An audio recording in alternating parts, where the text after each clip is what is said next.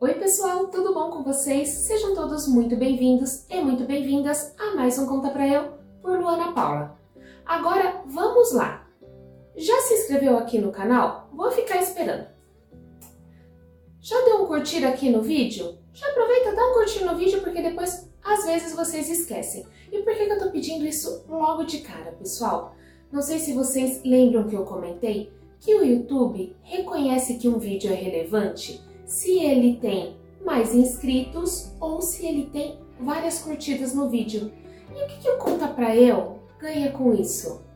Muita coisa. Por quê? Quando o nosso vídeo tem relevância, ele vai atingir um número maior de pessoas. Esse vídeo vai ter alcance e vai contribuir com essas histórias maravilhosas que os nossos convidados nos trazem. Então, vamos nessa força-tarefa e nos auxiliem nisso também?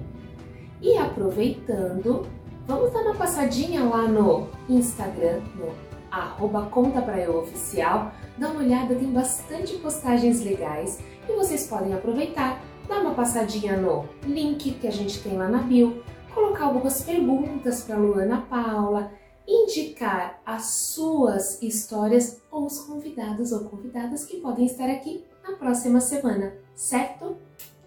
Então, agora nós vamos chamar a nossa maravilhosa convidada. Vocês já ouviram falar dos anjos de resgate? Nesses últimos dois anos que nós passamos, com certeza vocês devem ter ouvido com bastante frequência. Bem, então hoje nós temos a honra de trazer aqui um anjo de resgate. No meu caso, ela já foi um anjo de resgate na minha vida, mesmo sem a Covid. E com certeza ela é um anjo de resgate durante todo esse período tão traumático que nós estamos passando. Então é com muita honra, com muita gratidão e com uma salva de palmas que eu chamo aqui Cristiane de Araújo. Seja muito bem-vinda.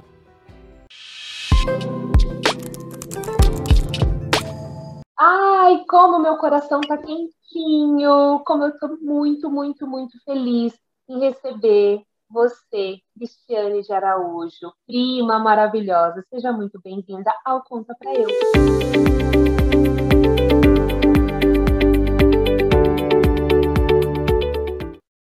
Obrigada, Lu. É um enorme prazer poder estar aqui, né? Um pedacinho do seu trabalho, poder compartilhar minha experiência, minha história. Isso já é muito gratificante. Ai, nós que realmente agradecemos grandemente. Deixa eu contar aqui algumas curiosidades né, para o pessoal. Pessoal, a Cris, maravilhosa, é prima do Mário José, esposo que vocês já conhecem aqui do, do Conta Pra Eu. E ela tem várias histórias incríveis, mas ela separou uma bem bacana para compartilhar aqui conosco. Como eu apresentei ela para vocês, ela eu chamo carinhosamente né, de anjo de resgate, e vocês vão entender um pouquinho mais ela contando a história. Mas a Cris já foi um anjo de resgate na minha vida. Então eu passei há um tempo atrás, mas isso é história para outra prosa, mas um tempo atrás por um processo cirúrgico é, muito delicado, e a, a Cris era o anjo de resgate que estava lá sempre me visitando, me é, dando notícias para mim e para os familiares, então por isso que eu chamo ela carinhosamente de anjo de resgate. Então, Cris, como já ah, deixamos todos curiosos aqui, por favor, compartilha conosco. Conta para eu, Cristiane de Araújo por Cristiane de Araújo. Quem é? Bom, vamos lá. Quem sou eu, né? Vamos começar assim, falar um pouquinho da história, né? Bom, é, sou filha aí de metalúrgico, professor, professora, é, formada né, em enfermagem, já tem 23 anos, um pouco novinha ainda, né? Muito nova. Experiência que vale, né? Um, de formação, né, com graduação, fiz enfermagem, é, sou pós-graduada em pediatria, em centro cirúrgico, mãe de dois adolescentes, um tá maior que eu. Enorme! a minha mocinha, que é, né, não desgruda, é o xodózinho, é o amor da minha vida. Ah, não, o outro também é, né? Mas tá enorme, já tá naquela fase assim de liberdade, né? De se achar no mundo, procurar quais são as suas características, né? E aí tá nesse caminho, né? E, bom, mas tenho 44 anos, né? E. Ah, então Bom, vamos lá. Você é, se formou em enfermagem, Cris? É, me fala uma coisa. É, quando você era pequena, você já é, é, brincava, né, de, de, de, enfermagem? Você já tinha essa questão do, dos cuidados com as pessoas? Já era um sonho seu ou isso despertou no, no decorrer? Isso despertou. Bom, naquela época a gente tinha aqueles exames psicotécnicos, né, que a maioria dos adolescentes faziam, né? E numa dessas conversas eu me identifiquei muito com o lado assim da obstetriz, em fazer parto, cuidar de criança. Me identifiquei naquele momento com isso, né? Porém, eu tocava piano na época, achava que talvez poderia ser uma pianista. É, a minha família, muito, é, parte, uma grande parte da minha família é, partiu aí para o lado da área militar. Também eu tentei fomentar um pouquinho dentro dessa área, mas eu prestei vestibular, né? E assim, de cara já passei na área da, na, na, da faculdade de enfermagem, né? E aí eu falei assim, ah, bom, vamos nessa. Tentei também o Barro Branco na época, né? Quem sabe ser mais uma militar, mas acho que não era para ser, né? Não foi o momento. E aí comecei a fazer enfermagem, encontrei pessoas que já tinham vários anos já trabalhando dentro da área, como auxiliares, técnicos. E foi, foi indo, foi caminhando. Antes de terminar, eu consegui um emprego, uh, já atuando já, não como enfermeira, mas trabalhando já, já né, dentro da área da maternidade, foi até engraçado. Uh, e quando eu terminei a faculdade, de cara eu já consegui ingressar né, nos hospitais. Aí você vai caminhando, caminhando, vendo o que é, a vida te traz como oportunidades, né? De todas as pós-graduação que eu fazia na época, nenhuma área eu caía dentro da minha área específica. Eu sempre caía em outras áreas. Talvez mesmo para me mostrar que assim a enfermagem é muito ampla, né? É, a gente consegue atuar em vários vários âmbitos, né? Vários setores. E isso só agrega, né? Então, formada aí há 23 anos, né? Mas atuando já na área da, da enfermagem já deve ter uns 25 anos. Então isso para mim me traz assim é, muitas experiências, né? Não só profissional como pessoa, é, o ajudar, né? A, a, a, a gente fala em enfermagem, né? A arte do cuidar, né? E isso é um amor muito grande por detrás disso, né? Não é só falar assim que a gente cuida do ser humano por um lado profissional, não. Vem um amorzinho ali junto, né? Embala nesse aconchego aí e você quer sempre fazer o melhor pelo outro, né? Você quer cuidar do outro. Então isso te traz uma recompensa, um benefício muito grande. Não, não me arrependo da minha escolha, né? Eu só agradeço a Deus pelas oportunidades que eu tive né? Que hoje eu falo que eu estou no lugar certo, na, na empresa que eu sempre gostei de trabalhar, que, né? É, almejava trabalhar, né? Na empresa onde eu estou hoje. E quando você é feliz, né? Quando você está trabalhando um ambiente e você é feliz, tudo dá certo, né? Tudo é muito positivo. Sim. Né?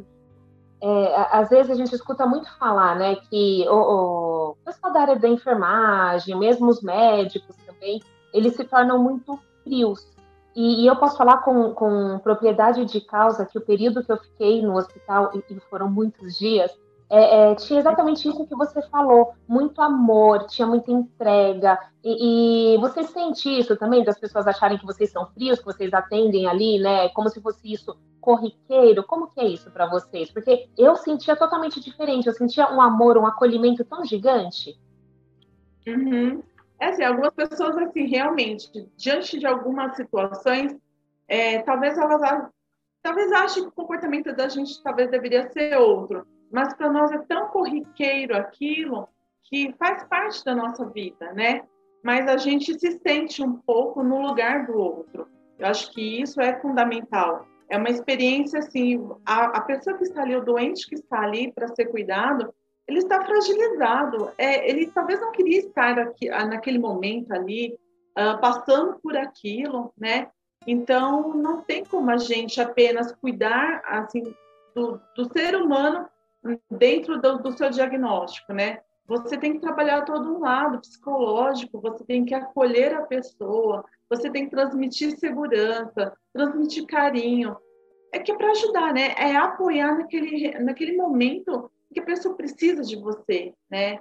E para nós isso, quando a gente a gente consegue fazer uma entrega, né? Fala assim, você recebe uma pessoa doente, uma pessoa que não está bem naquele momento, e quando você ele sendo preparado para a alta, quando ele dá aquele tchau assim, tchau, muito obrigada, isso para nós assim é gratificante, né? É muito acolhedor. É você falar assim, cumpri o meu papel, né? Eu consegui ajudar uma pessoa. Uh, a enfermagem não é em si sozinha, né? Nós temos vários profissionais que trabalham conosco. E é o trabalho de uma equipe multidisciplinar que a gente tem essa entrega, né? De ver a pessoa saindo bem, recuperada, voltando aí para suas atividades, voltando para sua vida. Isso não tem preço. É, já agradeço de antemão que realmente é, é um trabalho incrível.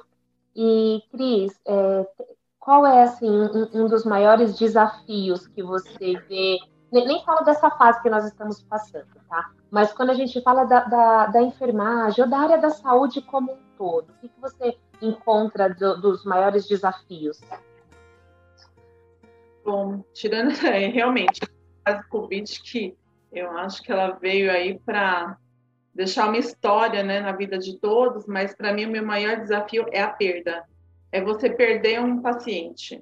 É, eu até hoje não sei lidar muito bem com a morte, né? A morte para mim é, é assim, para nós deveria ser um pouco, não é natural, né?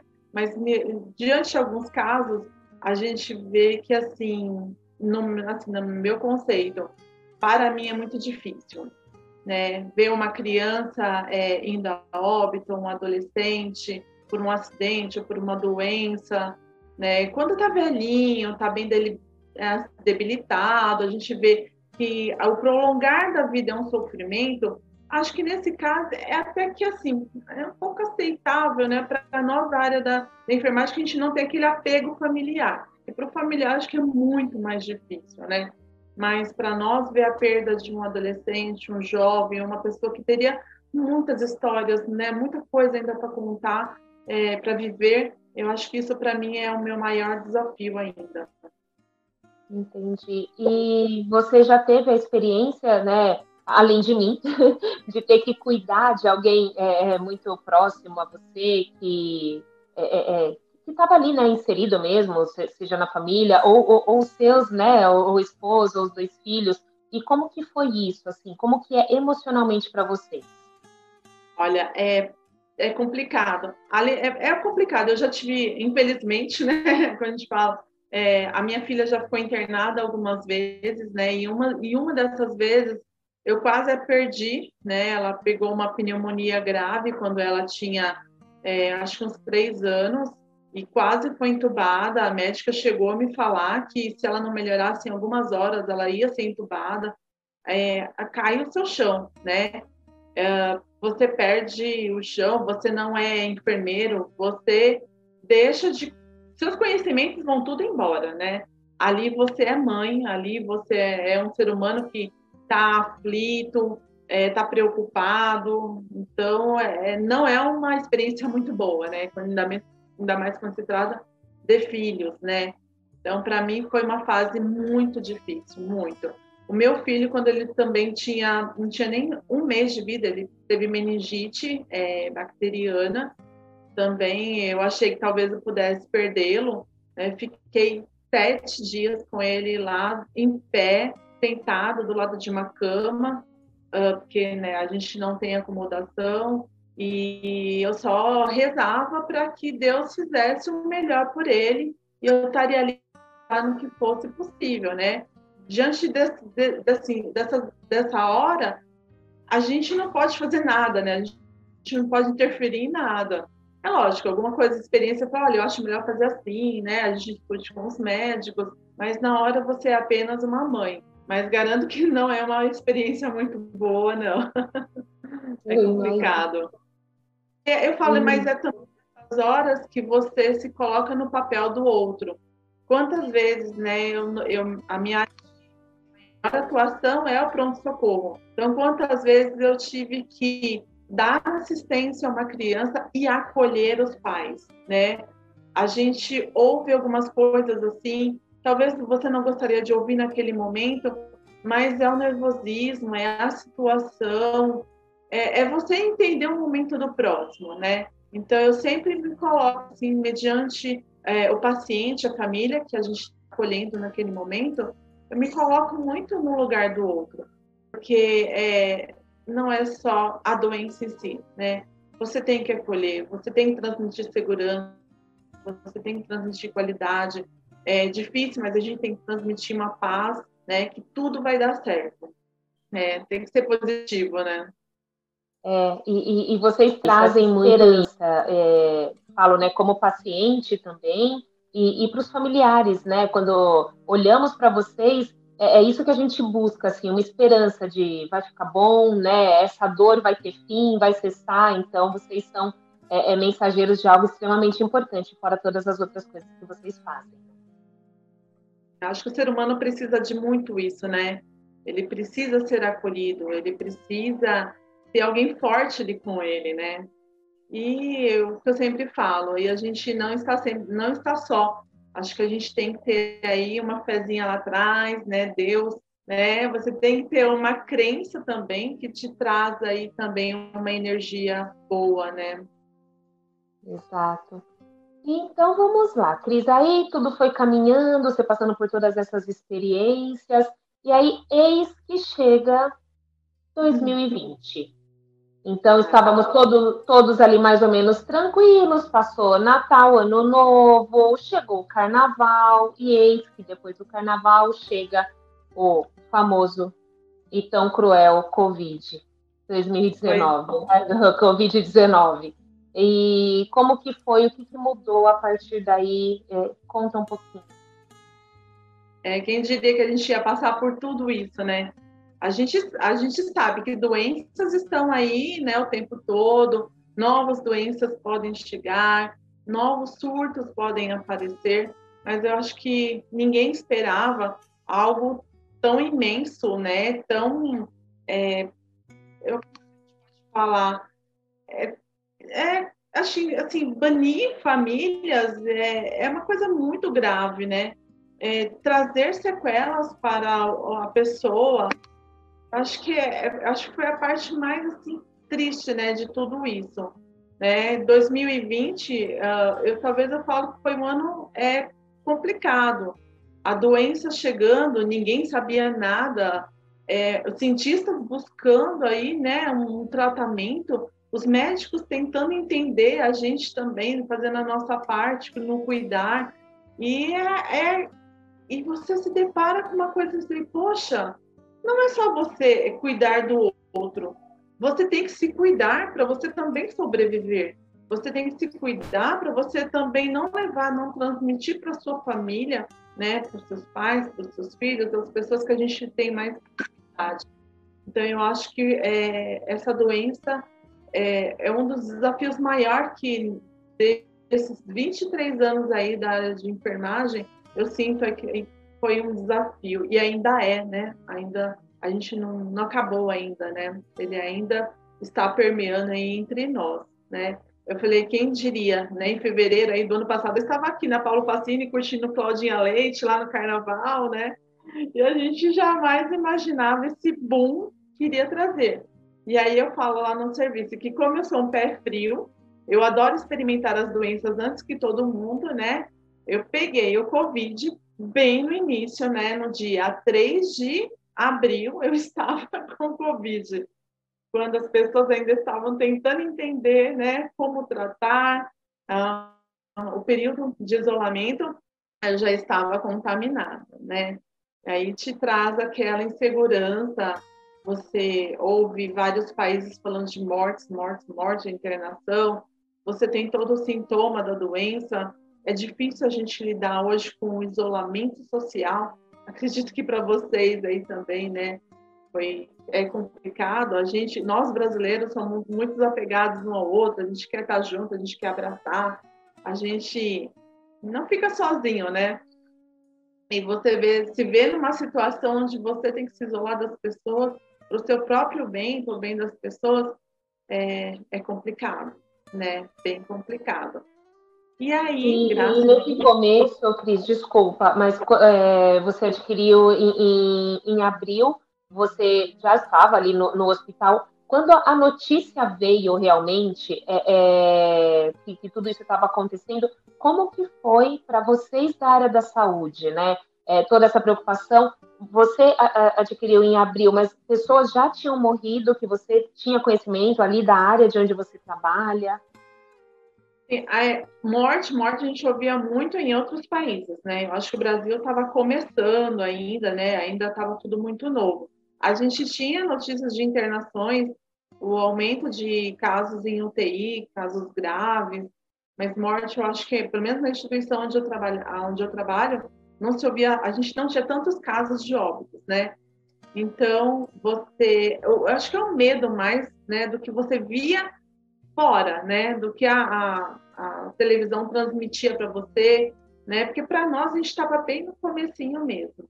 E aí foi passando meses aí que você realmente para para ver o, o, tão grandioso, né, que é, é essa doença estava trazendo aí consequências para dentro, né, das suas casas, da sua família. É, para nós como é, profissionais da saúde, é, foi assim, é, foi um momento de angústia, porque você não poder, você não podia largar, né, o barco. Você tinha que estar ali, né, é, nadando. Você tinha que estar remando, né, contra a maré. Você, o medo tá, é, era notório. O medo estava no olhar de todos nós, né? É, quando eu me deparei dentro do pronto socorro, eu já nessa época ainda não estava atuando dentro da, da, assistência, né, cuidando diretamente do paciente. Eu ficava mais no lado administrativo.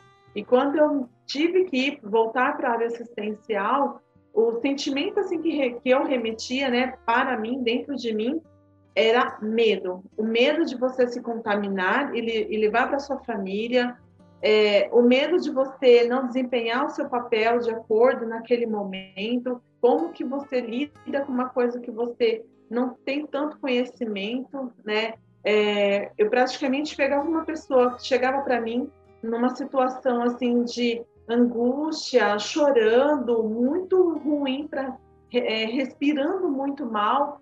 Quando você entregava esse paciente lá na sala de emergência, retornava, quando você tinha que voltar com outro paciente, você já via aquela pessoa entubada.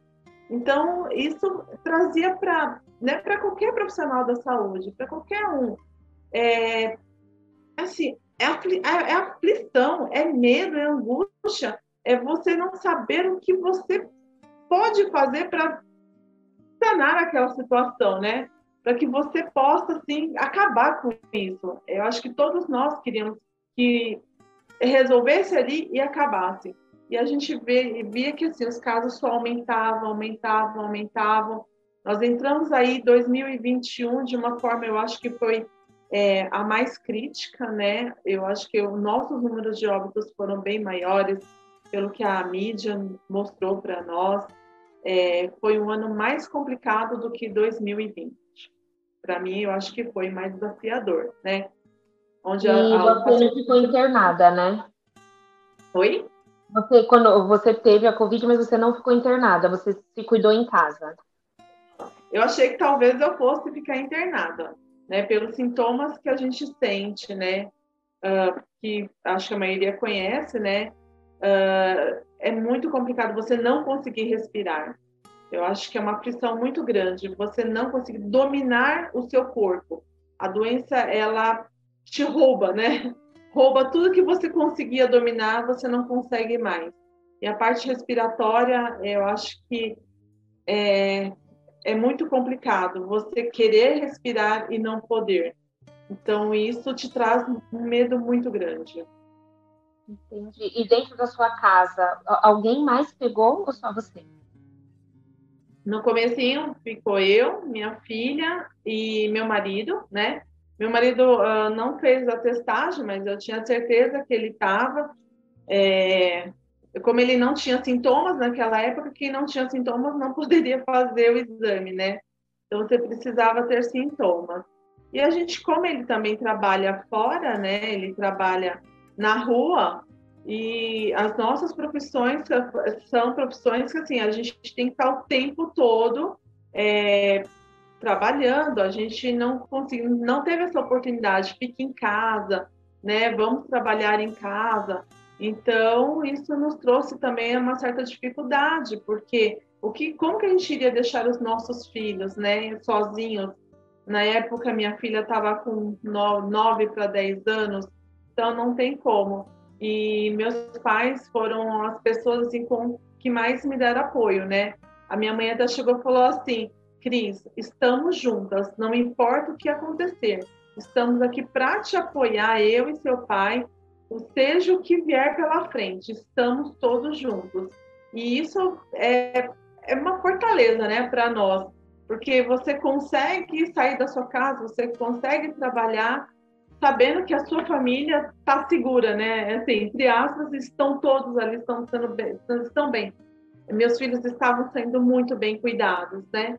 E aí, na consequência, veio aí minha sogra, minha cunhada também, que falaram, olha, se precisar, traz aqui para casa, estamos juntos também. E é logo, lógico, né? Você fica naquela preocupação. A responsabilidade se torna maior, né? Uh, falou, nossa, meu Deus, eu tenho que tomar mais cuidado comigo, me proteger mais ainda para proteger a minha família, né? E isso, para mim, foi, eu acho que um desafio também muito grande. Você o tempo todo tem que estar preocupado em não transmitir nada para ninguém, né? A família em si, tios, tias, primos, a gente tem, é, mantém, mantém até hoje, né, uma distância, né, respeitando aí, né, as leis de isolamento, realmente para proteção de todos, né? A gente não quer que ninguém fique mal, que passe por uma internação, é, o que vá a óbito, graças a Deus, a minha família é imensa, né, que somos mais aí de 100 pessoas, a gente não teve nenhum caso de óbito, Internados tivemos alguns, mas graças a Deus todos saíram bem, sem maiores.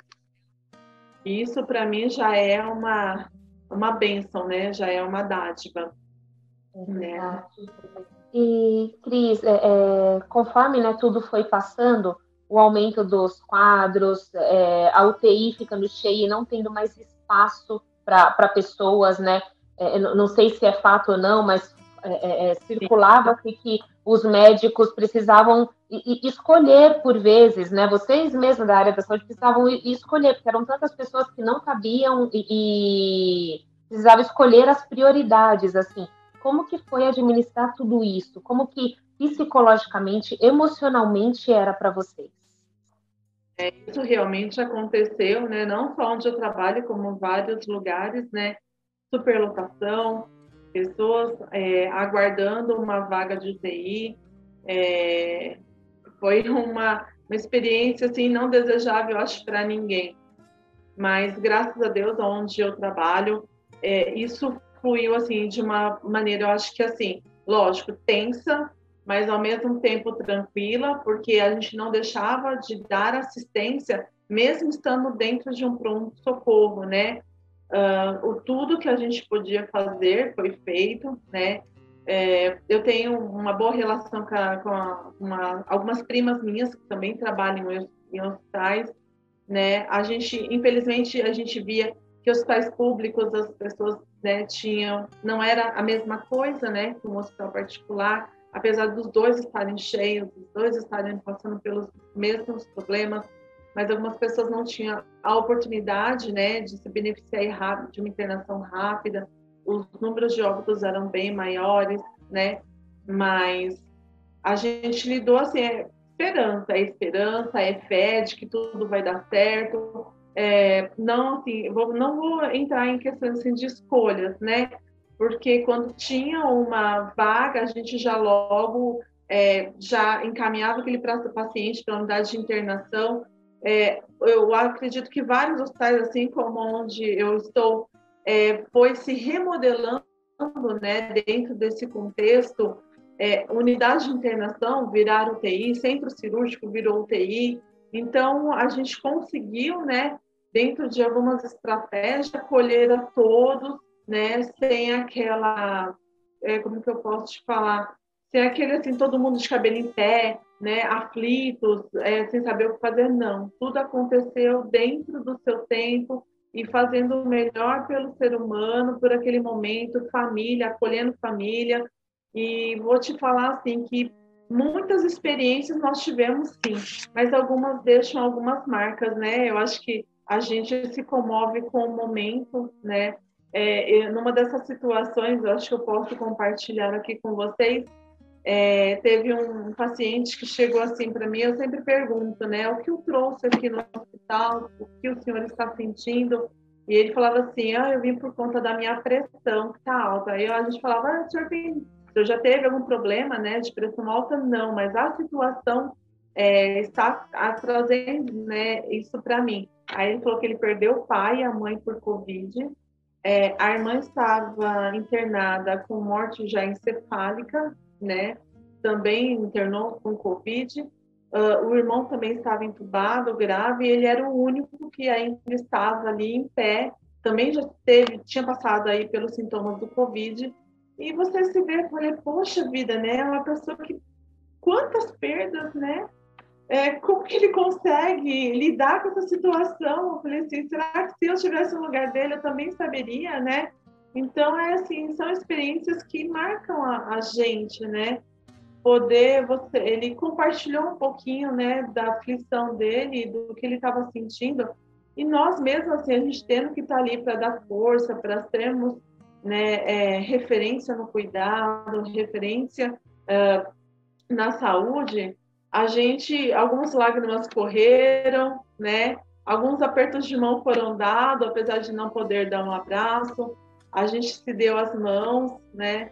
E tentou superar toda, toda essa catástrofe, né? Todo esse momento. Né? Você vê um paciente sendo entubado, a família ali aflita, você tem que saber lidar com essa situação, né? Nós também somos seres humanos, nós também temos todos esses sentimentos, né? E você tem que se manter forte ali, pelo menos naquele momento, né?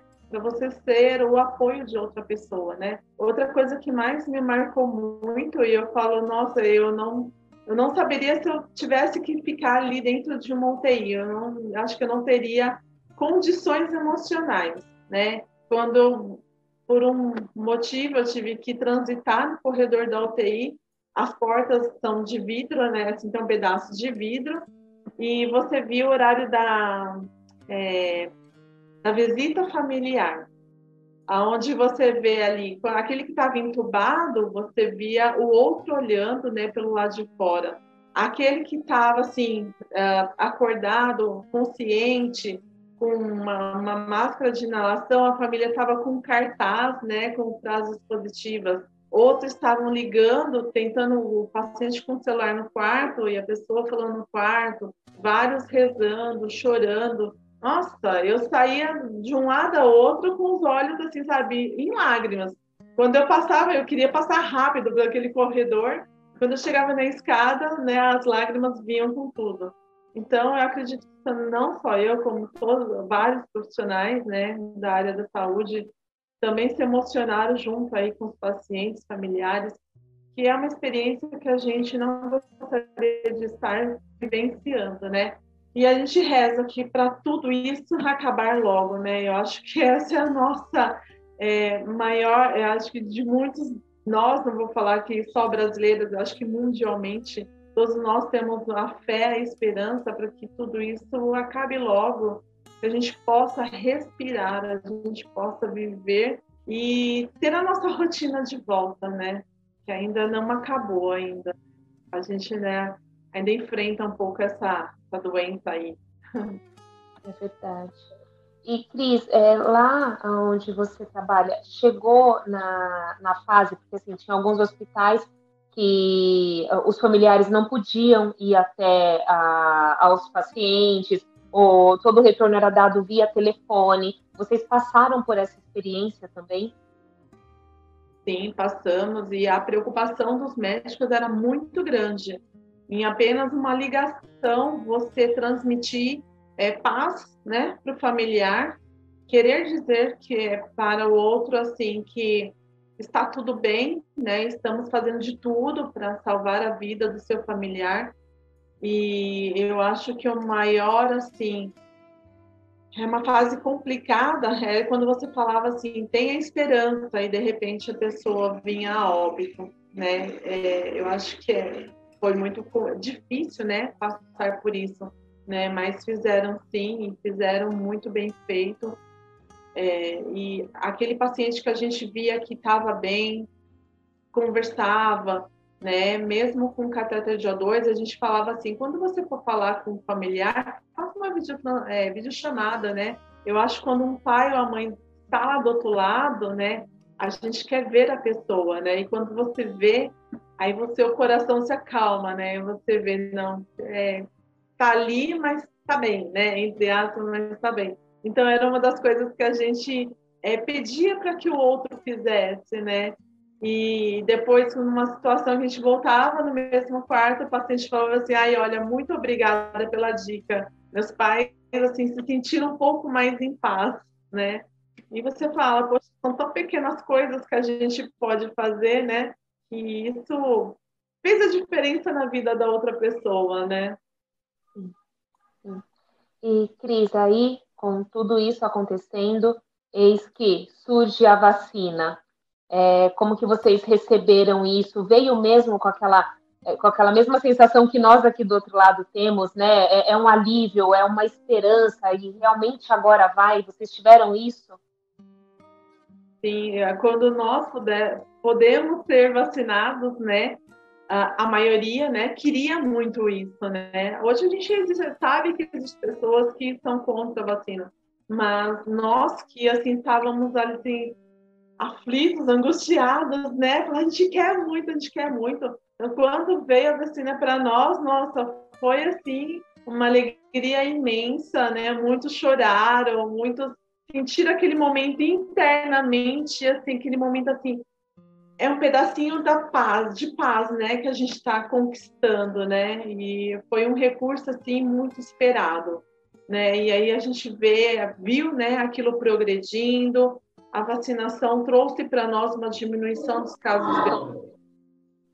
Querendo, eu não vou entrar em pormenores, que tem pessoas que acreditam na vacina, outros não acreditam no seu potencial. A gente não sabe se isso faz bem para o nosso organismo, né? é, de todas as, as fórmulas que ali estão, mas é o que a gente tinha no momento, é a esperança que nos foi colocado e a gente sentiu isso, sentiu assim, é, na, assim presencialmente, né? Diminuição da, das, dos casos de internação, diminuição dos, dos casos de Covid, as internações não foi cada vez menos, isso nos trouxe uma esperança muito grande, para nossa, vamos voltar à nossa rotina, né, de sempre. E aí, infelizmente, né, a gente teve a segunda onda um pouco mais forte que a primeira, mas a vacinação aí, eu acho que é, quando você quando se veio a segunda dose, a terceira dose,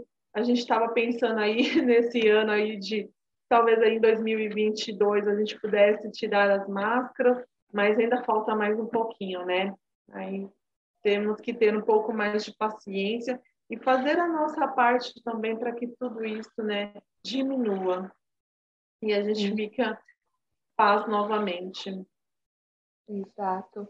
E com essa nova variante, né, que, que estamos aí desde o do final do ano, é, é, somado à influenza, como que está essa visão, né, de vocês, mais uma vez, da área da saúde, mediante a, a, tudo isso, assim, a, é, o, o, quanto está é, alarmante ou não, o que, que dá para ser feito, né, por nós, também deste outro lado aqui nesse momento. Sim, a gente se assustou um pouco, né? A gente pensou que talvez as coisas começassem a voltar ao normal, e de repente veio aí uma síndrome gripal que alarmou realmente é, eu acho que uh, não só onde eu estou todos os dias, mas a gente vê muito a mídia mostrando, os prontos-socorros estão lotados, né? As pessoas estão voltando a ficar é, doentes novamente. Os casos de Covid, infelizmente, estão aumentando, mas não de uma forma grave, né? Graças a Deus. É, está um pouco mais amena, né? Nós não estamos, não estamos tendo é, a vivência de tantas internações em UTI novamente, mas assim, em unidade de internação não crítica, né? É aquele paciente que precisa ali de uma atenção um pouco maior, né? A gente vê que está é, mais leve, né? Mas é preocupante quando você se vê num pronto-socorro onde é, antes é, tinha o quê? Umas 70 pessoas e hoje você olha ao seu redor, tem mais de 200 pessoas na mesma condição, te traz uma preocupação, né? E a gente fala, nós todos estamos cansados? Estamos bastante, né?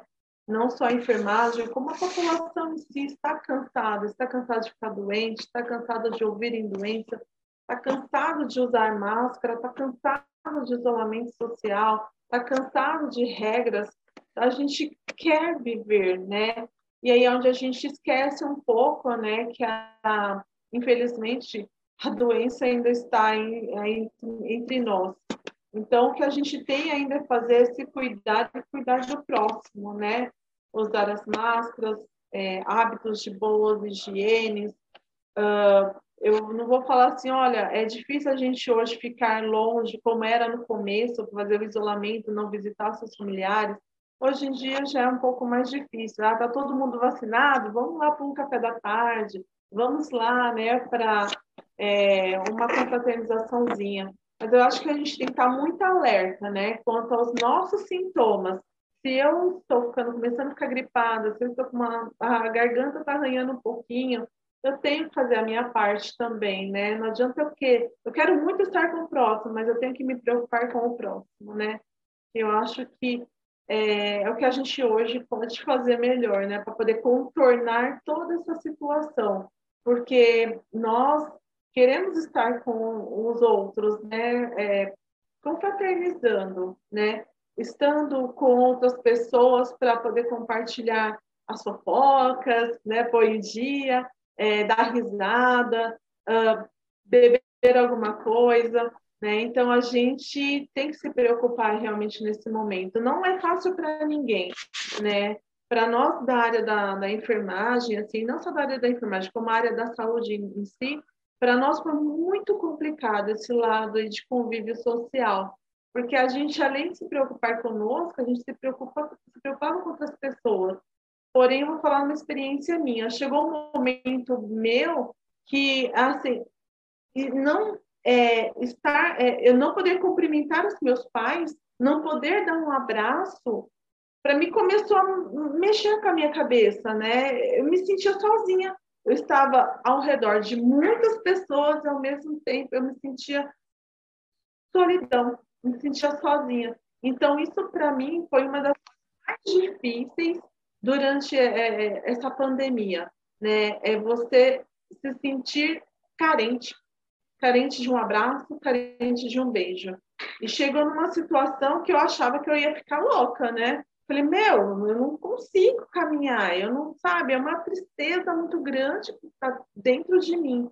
E, e você, poxa, você não posso dar um beijo na minha mãe, não posso dar um abraço, né? A gente estava ali todos os dias, né? Eu chegava na casa dela para buscar meus filhos com máscara, eu já ia direto. Eu, primeiro eu passava na minha casa, tomava um banho, colocava minha roupinha de molho, Aí eu chegava na casa dela com máscara, eu lavava as minhas mãos e a gente ali conversava um pouquinho, né? Até quando eles foram vacinados, aí eu comecei a tirar a máscara dentro da casa deles. Mas não era só isso, né? Eu queria um abraço, eu queria um carinho, né? E aí, quando eu recebi um primeiro carinho, assim, um primeiro abraço demorado, aquele abraço sem medo, nossa, Lu, vou te falar, viu? lágrimas caíram. Meu coração assim apertava, apertava, doía e eu falava assim: poxa, como um abraço faz falta, né? Como que é complicado você lidar com esse isolamento social, esse distanciamento, né? E, e o legal é assim que com o passar aí dos anos, depois de um ano e seis meses, eu comecei a ter um pouquinho mais de convívio com outras pessoas. Eu estava na casa da minha cunhada e foi alguns amigos da igreja lá, era aniversário dela, né? E eu estar no meio daquelas pessoas, eu olhava assim para o lado e falava assim: é, será que isso é, a gente pode, né? Eu comecei a ficar meio doida assim. Será que é um momento? E ao mesmo tempo eu me sentia acolhida ali naquele, naquele ambiente, né? Assim, as pessoas não têm medo de mim porque muitos tiveram, né? Muitos assim é, falavam assim, olha, fica na sua casa, não precisa me visitar não, viu? Uh, outros falavam assim, olha, fica bem longe de mim, né? Não, se precisar, eu estou aqui no telefone. E, e eu me ver naque, naquele ambiente com outras pessoas foi me trazendo, sabe, aquele uma coisa gostosa, uma paz, né? E aí eu até falei assim para você, ah, Lu, o que, que a gente vai colocar de título, né? Aí eu, depois eu pensei, pensei, pensei e falei assim, bom, vamos lá, gente. Eu acho que é você ter uma crença é muito importante, você ter uma fé, você é, ter valores, respeitar o valor dos outros.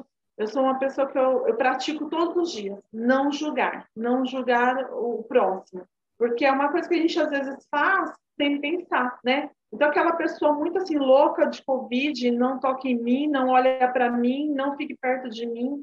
E é, isso é, machucou a gente, né? É, você não, você, lógico, você não vai querer levar a doença para o outro, mas depois de um certo tempo, né, você não poder estar com outro, isso traz, né, um pouquinho assim de alguns sentimentos. Mas ali, naquele momento que eu estava ali com a minha cunhada, os amigos dela, eu me senti muito acolhida, e depois de alguns dias fui, foi feito um convite pelo padre, né, que ali estava, da paróquia que a gente frequenta. Ele comeu uma pipoca no dia do aniversário, e depois ele veio falar assim para mim, Cris, você poderia fazer essa pipoca, né, é, na festa junina da, né, da paróquia, é, para ser vendido, né? Eu falei assim, faço, padre, faço com o maior prazer que ele gostou tanto, as pessoas que estavam ali gostaram tanto e falavam, nossa, para mim é uma coisa tão simples, né? Mas tudo bem, eles gostaram, a gente faz. E é, aí eu. Muita coisa naquela pipoca, né, Cris? Tinha muita coisa. Não era um milho estourado que virou uma pipoca. Tinha amor, tinha saudade, tinha respeito, tinha vitória, tinha esperança. Isso era aquela pipoca. Certeza. E aí eu falei, não faço. E assim, quando eu fiz, é, só para falar, né? Uma pipoca feita de leitinho, ah. doce, maravilhosa. Que assim, todo mundo que come fala.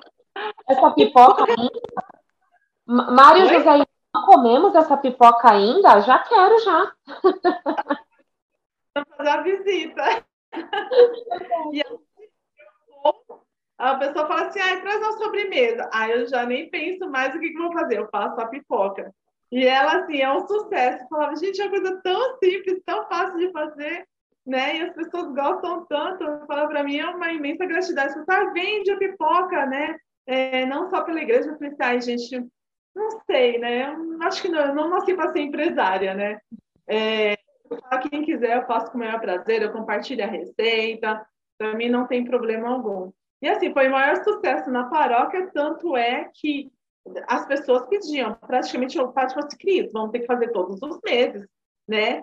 E aí eu fazia dentro de casa, eu, a minha filha, a minha sogra, a minha mãe chegou a ajudar a minha cunhada, uh, fazíamos a pipoca, embalava lá e mandávamos para a igreja, que depois de um certo tempo eu comecei a fazer dentro do salão paroquial. E aí foi também assim, para mim foi um momento assim, sabe? É, foi um momento que eu eu não, não sabia que eu podia aquilo. Né? Eu não sabia que eu podia me permitir estar do lado de outras pessoas, ah, de me sentir acolhida, né? E aí eu falei assim, olha, eu que estava há um tempo afastada da igreja, né? A gente ia, lógico, às missas algumas, é, algumas vezes, É, quando entrou o isolamento social, eu assistia pela, pela, pelo celular, pela TV, mas não é a mesma coisa, né? E aí, quando começou a voltar um pouco as coisas aí ao normal, foram começando a liberar, e eu estava naquele ambiente com outras pessoas, todo mundo rindo, todo mundo falando, todo mundo querendo aprender a pipoca, todo mundo comendo a pipoca assim, por debaixo da máscara ali, né? Sem poder tirar, mas comendo ali, falando, nossa, essa pipoca é muito boa. Nossa, a minha vontade era de chorar, sabe? Era um amor tão infinito de você estar do lado de outras pessoas, você estar se sentindo bem, que eu falo que a pipoca foi um chamado, né? Foi um chamado para estar junto, né, de Deus, estar na casa de Deus, estar com as pessoas, né? E, e o, o poder da pipoca foi tão grande é, que me trouxe esse lado acolhedor, né? Aquilo que estava me fazendo mal, que era a solidão, eu me senti sozinha, é, a igreja me trouxe de volta, né? É, as pessoas me fizeram se sentir bem, me sentir acolhida, não transmitir em momento algum, né, medo de comigo, né, que era uma coisa que a gente vê ainda em algumas pessoas, né, me trouxe assim uma felicidade assim imensa. Então eu só tenho a agradecer aí a pipoca e ao Padre Ítalo que a minha cunhada também que fez eu estar ali junto com as pessoas no momento certo, né? E me trouxe aí de volta uma felicidade que talvez ela estava ali um pouquinho esquecida, né? E hoje eu já parte da pastoral da família, aos pouquinhos a gente está fazendo alguns trabalhos, né? Voltando aí a comunidade atuar, né? E a pipoca foi um sucesso, ela ainda é um sucesso na vida já ficamos aqui com água na boca, não só Mário José e eu, né? Todo mundo tenho certeza. Então, depois queremos experimentar. É, Cri, é... Esperar essa fase passar agora. Exato, essa nova fase passar e em breve iremos te visitar com a pipoca. Ah, com certeza, vai ser bem feita. E aí, uma vez por mês, também tem lá na igreja. Ah, iremos lá com certeza. E, Cris, para a gente ah. finalizar esse papo maravilhoso, que eu ficaria aqui horas conversando e te ouvindo e, e falando de tantas outras coisas também. Mas deixa uma mensagem aqui para o pessoal que, que está nos assistindo. É, bom, é, eu acho que a gente pode pensar em fé, podemos pensar em esperança, podemos pensar naquela rotina louca que a gente detestava, que eu acho que é que todos almejam ao mesmo tempo. É a vontade de respirar, eu acho que tudo é possível, né? Eu acho que a gente ter fé, esperança, respeitar o próximo e que e pensar, né, que dias melhores virão e com certeza o que a gente puder fazer para contribuir para tudo isso, eu acho que um esforço maior de todos nós, não vou falar só como enfermeira, não, vou falar como ser humano, né? Como pessoa, é, eu acho que todos nós podemos sim, né? Podemos aí almejar é, a paz novamente, né? E Deus quiser, né, iremos passar por tudo isso, contar novas histórias. Espero que todas as histórias sejam boas. E eu aprendi uma coisa com uma pessoa, né, que eu, ele sempre fala, ele falava assim: sempre de alguma coisa ruim que acontece, a gente consegue tirar coisas boas. Então, vamos tirar desse Covid, essa experiência, né, alguma coisa boa, né, que é a reflexão, o amor crescer entre nós, a paz, e ter fé, né? Tudo isso vai passar. Amém, amém. Ai, prima, obrigada mesmo mais uma vez por compartilhar essa história tão linda. Parabéns.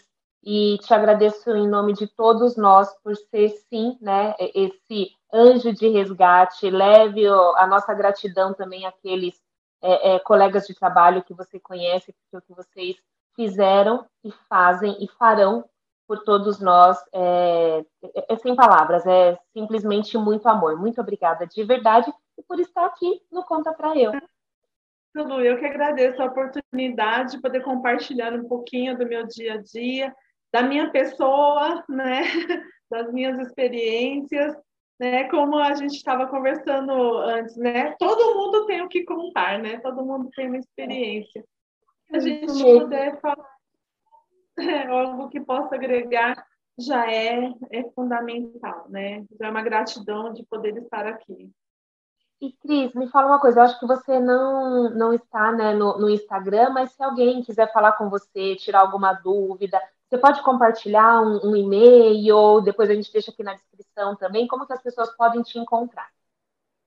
É, as pessoas até assustam, falando, como você não tem não tem Instagram? é, LinkedIn, não sei o quê. Eu falei, gente, eu estou numa paz interior tão grande. Tá tudo certo. Então, eu falo assim, olha, me julguem que eu não gosto de julgar ninguém também, né? Mas estou muito bem com.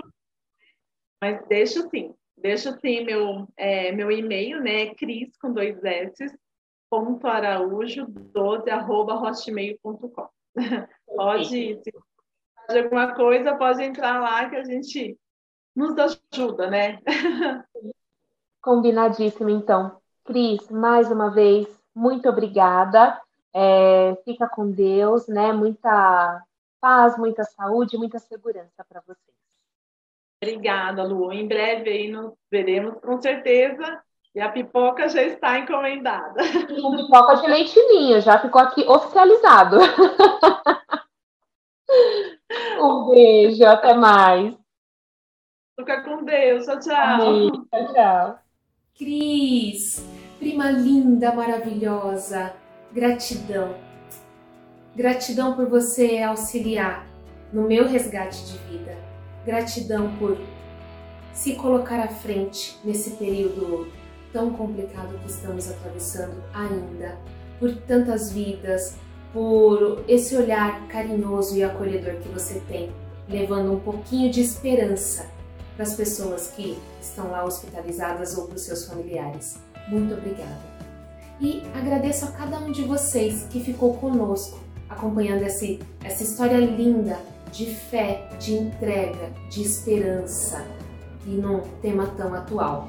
Então, se esse vídeo fez sentido para vocês, ou que vocês conheçam alguém que possam estar precisando um pouquinho do que a Cris compartilhou aqui conosco, encaminhe para essas pessoas e auxiliem a divulgar essa história maravilhosa. E eu espero cada um de vocês aqui conosco na semana que vem com mais um super convidado ou super convidada aqui no Conta Pra Eu por Luana Paula. Um beijo e até mais!